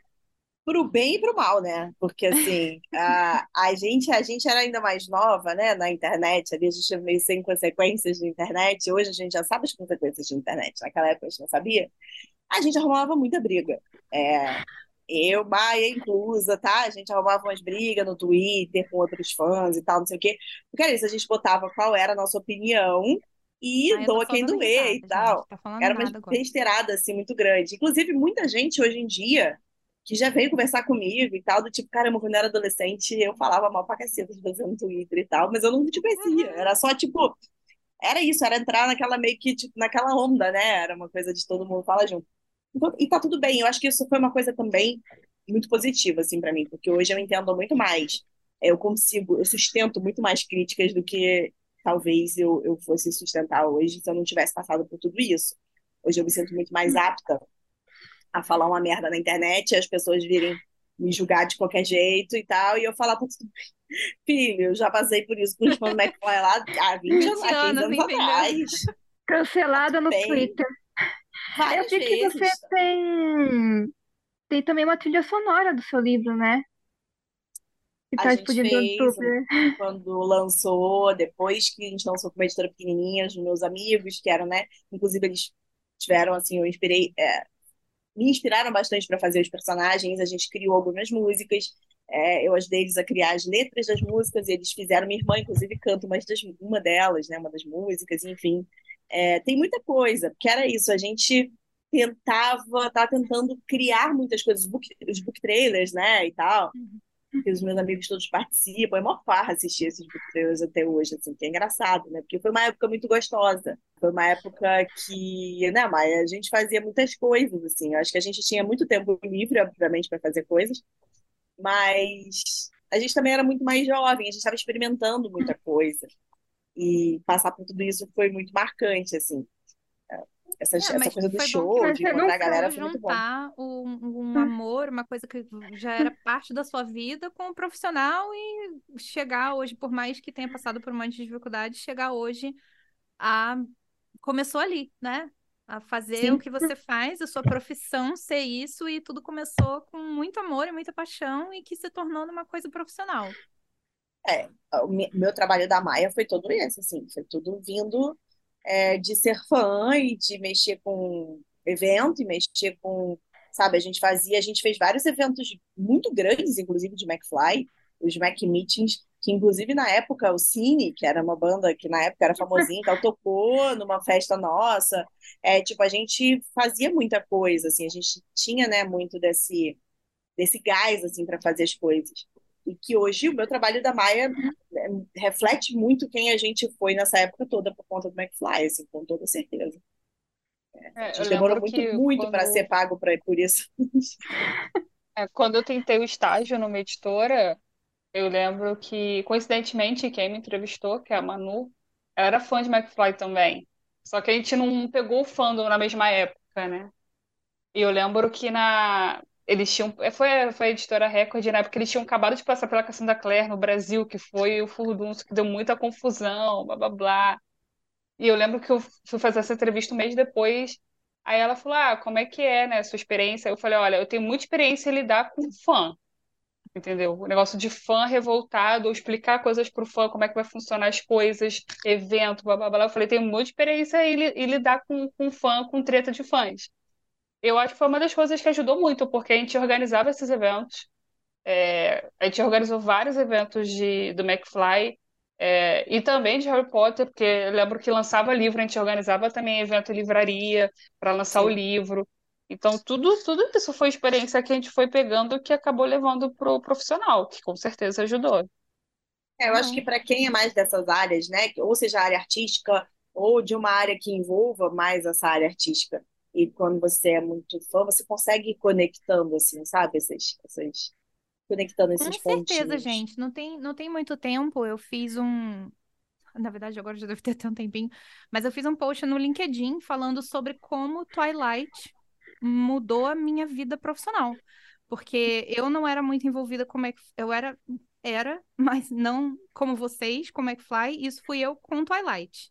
Com o site de Twilight, com o site de Robert Pattinson. com- E, e aí, assim, como Eu tive site de Kristen? Stewart também, eu te entendo. É, então, pois é, Carol, nessa lembra que a gente teve o The Voice? The Voice E aí Brasil? veio The Voice e a gente, nossa, gente. Aí a gente ficava apaixonada pelos The Voice fazendo. Mas era isso, o trabalho que a gente fazia nesses sites, não, não sei, ele não é nem um pouco diferente do trabalho que muitas outras pessoas fazem em outros sites de notícia que fazem coisas de notícia de outras coisas. Mas assim, esse daqui é Sim. só voltado para uma coisa específica, né? Mas assim, É que hoje, hoje tem, hoje tem prof- profissão, social media, profissão de não sei o É, que, a gente né? já fazia isso, ó, entendeu? já Já era nossa, só não era já era profissão. A gente só Mas não aí, ganhava gente- dinheiro. Mas aí a gente aprende a postar, a gente aprende design, a gente, a gente vai aprendendo um pouquinho de cada coisa, vai aprendendo a, es- a escrever melhor, vai aprendendo a lidar com o público, vai fazendo as promoções. vai- Então, assim, a gente, antes de existir o marketing digital, a gente já estava aprendendo a fazer marketing digital lá nesses Sim. sites, né? Lá muitos anos atrás. Então, Uhum, realmente, isso, é- nossa, ajuda demais, né? E- Muito, muito. e muito legal você falar disso, de você se, se chamar de fã profissional, porque é isso, né? É você. Não, não por ser fã, sou menos profissional. Sou profissional e sou fã e tá tudo bem. E, e ser fã me ajudou a ser a profissional que eu sou hoje.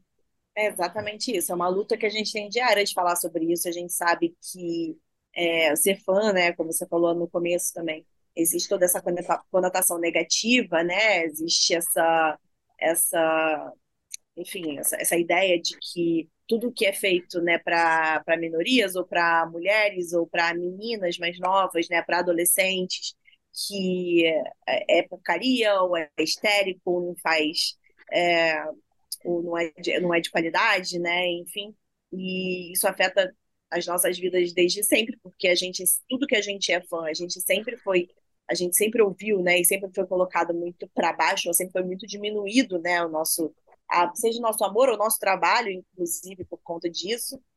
E, e hoje a gente está aí no mercado editorial, a gente está em outros mercados também, tentando mostrar que a gente é fã e é profissional e tá tudo bem, porque se você for ver, quando a gente fez a entrevista com o McFly, por exemplo, na época, a gente, em momento nenhum, se você for ver o, o original, assim, do, do, do, do vídeo, em momento nenhum a gente deu escândalo de fã, a gente, sabe assim, fez nada Uhum. disso, porque era isso, a gente sabia que tinha o momento de ser profissional e o momento de de ser fã.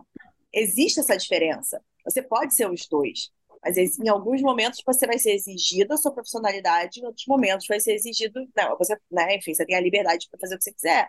Igual, por exemplo, Maia já fez muitos eventos é, onde teve contato com artistas ou escritores que ela gosta muito. Eu acho que isso ajudou ela a, a ela hoje ter esse pensamento, talvez esse, esse pensamento profissional de ter esse, essa separação, né? Desse, do momento fã para o momento uh, profissional. Então, ajudou muito a gente. Ter todos esses momentos ajudaram demais, assim. Eu lembro que, inclusive, depois do. A, a Maia não pôde ir na entrevista, cara. Não foi isso, Maia. Eu acho que a Maia teve algum problema porque foi em São Paulo É e Maia no é, porque foi em São Manu foi, a Paulo. Manu e a Gabi. É, a gente priorizou quem morava em São Paulo e depois a gente fez um sorteio entre a equipe para ver, porque não podia todo mundo. Foi. E a nossa equipe nessa É. época já era grande, né? Já tinha bem mais gente. Aí a gente acabou fazendo, priorizando quem estava em São Paulo e fez um sorteio. Aí eu lembro, É. não sei se foi. Aí eu acho que na, na, na vinda dele depois dessa vez, eu lembro que eu fiquei muito triste. Lembra, Babi? Não sei se você lembra dessa, dessa, Babi. Que a gente tinha, assim, quase prometido que a gente ia conseguir uma outra entrevista com eles, ou ia conseguir alguma coisa com eles. Eu lembro que eu fui para São Paulo e cancelaram em cima da hora o negócio É. que ia rolar. E eu tinha ido só Ah, pra é isso, eu não assim. ia, eu não ia conseguir no show. Eu só ia pra esse negócio. Eu fui, peguei o avião e ia voltar, voltei no mesmo dia, sem conseguir nada. Não, e Aí eu só o fui, dei um pessoal- beijo, assim, oi pessoal, voltei. O pessoal tem essa É, visão também, né, de que a gente também conseguiu sempre tudo muito fácil, que a gente teve contato com eles muito fácil, e é muito o oposto disso. A gente, mesmo estando dentro lá da Universal Music, trabalhando com eles e estando lá junto, a, a gente não conseguiu, sendo muito sincera, a gente até hoje não conseguiu nada por eles. Assim, né? A, a nossa É, entrevista por ele, a gente conseguiu quando eles foram para outra é, gravadora durante um álbum que eles lançaram e a gente conseguiu fazer essa entrevista. Hoje com a BMG, por exemplo, a gente no último show, né, no último, no último, na última turnê deles aqui, a gente até conseguiu ir lá encontrar com eles, né, e tal, não sei o que, dar um oizinho. É, mas também é isso, tipo, sempre muito profissional e muito tipo, olha, só tira foto se eles oferecerem, né? Eu não vou Uhum. tô ali para tirar foto com eles, eu tô ali só para falar, poxa, gosto do meu trabalho, então fazer uma entrevista e Uhum. tal. A gente meio que foi, aprendeu isso na porrada, né? A gente aprendeu isso correndo atrás. E a. Maia, por exemplo, até mais do que eu, ela é muito fã de porta de hotel, ela é fã de aeroporto. A Maia, ela fica dias em fila, debaixo de chuva, e ela não tá nem aí, ela tá ali e tal, não sei o quê. E o, do, E- o e- foi que você falou, também. o do McFly, eu só consegui falar direito com eles do ano passado. Porque É. os outros, os, da outra, o único encontro que eu tinha tido antes disso foi aquele meet and greet do, da Super City. Que foi horrível, porque eles não controlaram a entrada, então praticamente todo mundo que foi no show foi nesse meet and greet. Eles não estavam fiscalizando quem, que o pessoal tirava, pegava print do amigo, pegava o papel do amigo e passava. Aí eu lembro que eu só fui nesse, que era eu, mais nove pessoas que eu não conhecia na foto. Você tinha um segundo para falar com eles, então você nem conseguia falar nada. O Danny estava estressadíssimo nesse dia. Então, sabe, foi horrível. Para mim, foi uma experiência desse do meet and greet da Super City, foi horrível. Então, tanto que eu tento É. esquecer que ele existiu. Então, para mim, realmente, eu É. consegui falar com ele A gente- ano passado. A gente teve muito, muito acesso a eles pelos meios que os fãs também tiveram. O que é mais engraçado, por exemplo, dois outros momentos que eu tive acesso ao McFly, a gente, ah, o pessoal da gravadora cham- avisou pra gente, né, tipo, ó, o McFly vai estar aqui nesse hotel, é, a gente vai trabalhar com outro artista aqui no hotel que ia estar aqui. Ah, se vocês quiserem vir aqui pro hotel para ficar com a gente e eventualmente ver o McFly de longe, vocês podem. Aí eu falei, tá bom, eu vou. É, estava lá como equipe do, do- do- da gravadora e não sei o quê. E aí o McFly estava até na piscina, foi naquela. Tem um monte de fotos deles na piscina, bem antigo, assim. É na época do. Teve festival, que eles tocaram no festival, Foi, foi o Z Festival, né? Foi o no Music Festival. Festival, isso. Não, foi esse aí. Não, esse aí, Babi, eu acho que nem foi a gravadora. A gente que, porra, todo mundo sabia que eles sempre ficou no mesmo hotel que no Rio. Não, não, Aí a não, gente a foi lá de gente, penetra, não tanto. foi? Mas Ah, é? não, não, a gravadora Mas eu lembro a que a gente gente. entrou, chegou entrando. Sim, mas eles, a, a gravadora liberou a gente para ficar naquela área ali do, da piscina, porque não, os fãs não estavam entrando para aquela área. A única coisa que eles fizeram é isso, é, tipo, vocês vão ver de longe. Tanto é que a gente não chegou perto deles, a gente não incomodou A eles em gente tentou nenhum. mandar, A a gente gente, mandou um, um drink pro, pro Danny, uma a gente mandou um drink Danny. Ele É. mal olhou pra gente.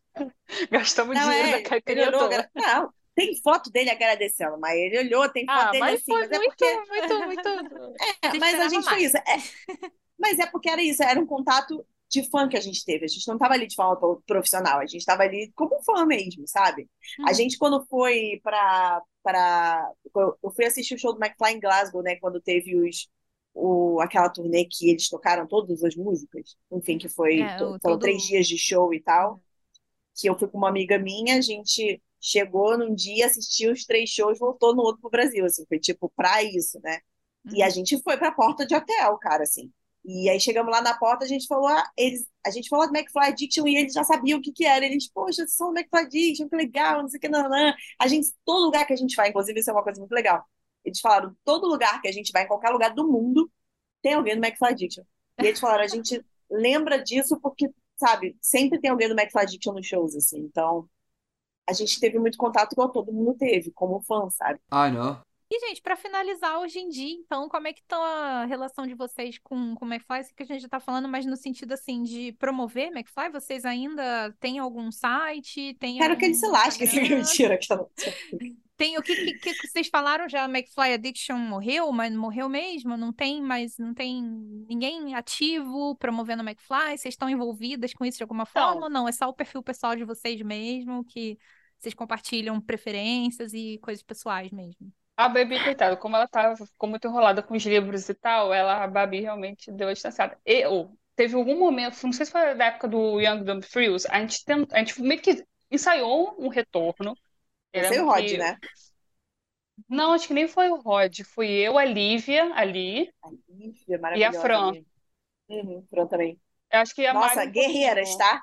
Guerreiras. A gente ensaiou, a gente voltou, a, a Fran, que é designer, fez lá o negócio, fez a logo nova do site, a gente tentou. Eu lembro que a gente tentou falar com a gravadora, só que como a gente estava meio que morto e o pessoal lá já estava mais ensaiando uma proximidade com eles, a gente não tinha mais a proximidade que os outros fã-clubes tinham, então a gente foi deixado de lado. A gente, mas a gente conseguiu, sei lá, cupom de desconto com uma loja para quem comprasse o CD, então a gente estava ensaiando. Só que o problema é, a gente, eu lembro que a gente até tentou colocar umas pessoas, assim, abrir inscrições para quem quiser participar do McFly Addiction. Algum momento entraram umas pessoas na equipe, só que nunca durava, sabe? Sempre as pessoas sumiam.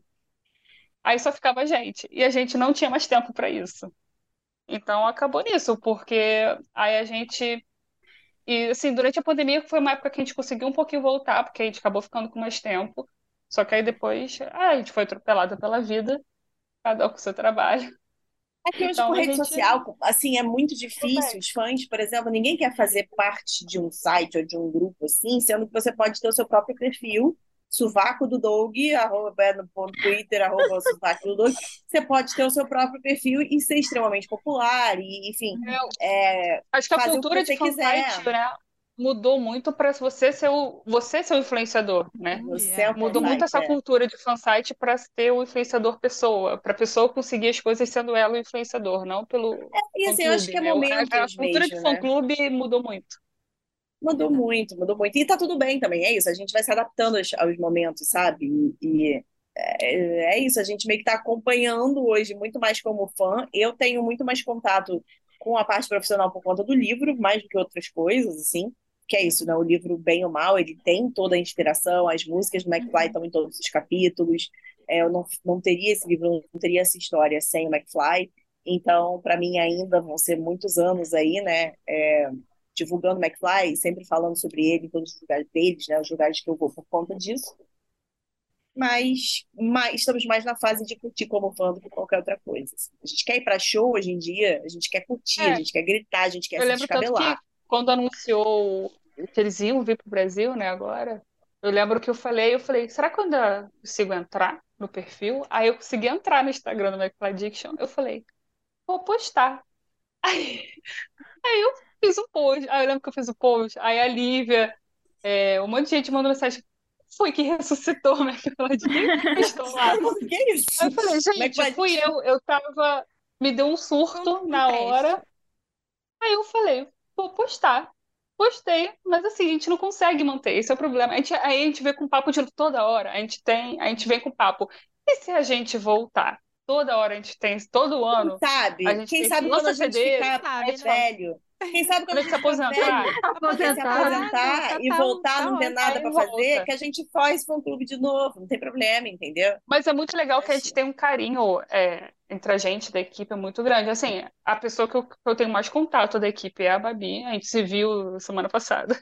A gente, que eu fui para São O Paulo, a Rod gente se tava viu. lá, ele te encontrou, não encontrou na, na Encontrou. CCXP? Então, A gente se aí é encontra várias vezes, é exemplo. muito bom, assim, a equipe. Exemplo, teve uma menina que ela mora em Minas, a gente se encontrou no show do Harry Styles. Aí, sabe, o, o, o Rod, né, coitado, a gente ficava zoando porque a gente, a maioria do fandom é de meninas. Então era muito raro ter um menino. A gente só teve acho que dois meninos, que foi o Rod e o Demétrio na equipe de menino. O resto era tudo É. menino. E sabe o que é Aí mais o engraçado? Rod, O McFly até hoje, eu acho que é o grupo que eu já vi que mais. O grupo que tem mais fãs femininos, que mais tem fã menino. É, E mesmo assim, tipo, eram poucos, né? E o Rod, a gente tá- eu eu encontrei ele na CCXP, e é engraçado, eu falo, gente, Rod, o nosso encontro anual na CCXP, toda CCXP, assim, a gente pode passar o ano sem se falar, mas na CCXP a gente vai se abraçar. É meio combinado. Aí, assim, Tradição então a já, gente virou acaba. tradição. É, aí a gente já combinou, a gente falou, gente, exemplo, eu fiquei muito tempo sem falar com as pessoas, mas eu já mandei, eu falei, quem vai estar? Eu falei, Rod, você vai comprar o ingresso pro show de São Paulo? Eu comprei. É, França, eu comprei o, show- o ingresso pro show de São Paulo, então a gente vai se ver. Ô, Então vai ser assim. gente. Eu não conseguia comprar, pra você ter uma noção. Esgotou tudo antes de eu conseguir comprar. Quando eu entrei pra comprar, já tinha esgotado. Aí eu falei, bom, na época eu vou tentar comprar de cambista ou de algum fã que não possa ir. É isso que eu vou. Vou na vida louca. Vou lá pra porta tentar entrar. E é isso. Mas Então, e do assim, Rio? O do Rio é assim, eu só vou em último dos casos. Só se sobrar esse ingresso mesmo no dia eu compro, porque o Rio de A Janeiro deu gente mudou, né, Babi? Antigamente, a Babi que ia em todos os shows, eu só ia no do Rio. Agora a gente trocou. A Babi só vai no de São Paulo. Ai, hoje eu tô velha e cansada. Hoje eu só E eu quero que ir vou mais. de casa, entendeu? Mó preguiça, eu fico perto do banheiro, perto do bar, eu só quero ir assistir o show do McFly tomando uma cervejinha, tô comendo uma batata frita, sabe? Tipo assim, ó, queria que tivesse era uma mesinha, lá roupa nova, sabe? Por mim eu estaria Sim. assim, mas enfim. Quem sabe em algum Entendi. momento no futuro. Gente, Ele- acho que eles vão abrir mais shows, só assim, previsão, né? Eu mas acho é. que eles abrem mais shows, é. eu, eu Tomara, e Curitiba, não esqueça Come to Brasil tá, tá muito. tá sendo muito divulgado esse Come to Brasil pra, pra eles não abrirem mais show. Também acho que abrir, O problema foi a época, gente. Eles abriram a venda de ingressos na pior, na pior semana Sim. do ano, que foi a semana do RBD e da Taylor. Ninguém mais tinha dinheiro. Tava todo mundo preocupado com a fila dos dois. E mesmo assim Eu acho que talvez. é, Então, assim, É. não sei, o fã de McFly surge do bueiro, entendeu? Você faz assim, se assovia na rua, surgem três fãs de McFly, não sei da onde, assim. Mas é isso, tá todo mundo aí. Ah, é, fica adormecido, né? Meio que um vírus adormecido. E aí vira todo mundo Exato. zumbi na época que o McFly vem. Então é ótimo. In my memory, it's an eternity. It goes on and on and on. Gente, mas acho que é isso, né? Estamos aqui conversando há um tempão. Queria muito agradecer vocês. Babi, muito obrigada. Maia, muito Obrigada. obrigada por vocês estarem aqui. Queria pedir para vocês passarem para o pessoal os Instagrams de vocês, para o pessoal ir lá conversar com vocês e falar de McFly. Obrigada, gente. Estou muito feliz de ter conversado um pouquinho sobre McFly. Nunca vai ficar de, tipo, nunca vai ser demais falar de McFly, sabe? Eu acho que a gente sempre tem assunto, sempre tem coisa. É muito gostoso, né? Trazer essa nostalgia, assim. A gente se sente muito, muito próximo, assim, sabe? Eu acho que alguém que a gente nem conhece, a pessoa fala, sou fã de McFly, você sente como se você já fosse amigo daquela pessoa, né? Parece que essa pessoa viveu vidas com você ali. Então, é muito legal poder falar deles aqui. Obrigada pelo convite, obrigada pela insistência do convite, tadinhas, porque a gente, né? Só a gente sabe da enrolação para isso. É, quem puder aí, quem estiver ouvindo e não conheceu ainda a história de Sábado à Noite, lançou agora pela editora Rouco, chama As Coisas Que Eu Não Disse, fácil de lembrar, é Unsaid Things, basicamente. É, e o subtítulo é Sábado à Noite, porque a gente teve que trocar. É o Babi's Version, entendeu? Tipo, é a minha versão. É, então, se quem puder ajudar aí, quem puder comprar, seja online, seja na, né, o livro físico, para a gente poder continuar espalhando aí o McFly até a gente ficar bem velhinha. É, vai ser, vai ser bem legal. Todas as minhas redes são arroba então quem quiser me seguir, mandar mensagem, eu adoro trocar mensagem. Falou que é fã de McFly, então vira amigo instantâneo. Então, assim, fácil. Meu Instagram, coitado, tá abandonado. Eu só posto Não, praticamente mas eu, nos gente, stories. eu tava falando pra Maia antes da gente começar a gravar como eu adoro acompanhar as sagas de show dela. É muito bom. É só sofrer, é a vida real. É, o... é a vida real. Maia, é, eu ia falar, Maia, me desculpa, mas é muito bom acompanhado. Quanto mais perrengue a Maia passa, mais engraçado fica os Tá stories dela. vendo? Eu, pe- desculpa, Maia. A gente ri da desgraça, né? Nossa e dos outros, de todo mundo. É a vida de É sempre brasileiro. assim. Mas, ó, vamos torcer pro McFly ano que vem ser só vitórias.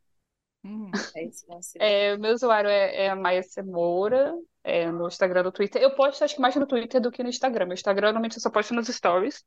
Tá meio abandonado. E sigam também McFly Addiction. Vai que eu surto de novo e resolvo postar coisa. Já não. custa nada, né? Custa nada, Vamos já segue lá. Tá, Né? Porque, ó, em 2025, que a gente vai fazer 20 anos de site, vai que a gente resolve fazer um, um bem bolado aí, entendeu? Aí, ó. Um, um- um evento grande aí, a gente faz um revival, uma nostalgia. Você nunca Ah, sabe. gente, Então, assim, é melhor fazer parte agora live, ali. Vai, com todo mundo da equipe que participou. Muito legal. I liked. Gente, é isso. Muito obrigada a todo mundo que ouviu até agora. Foi super divertido conversar desse, tantos esses anos aí de McFly. Muita história para contar.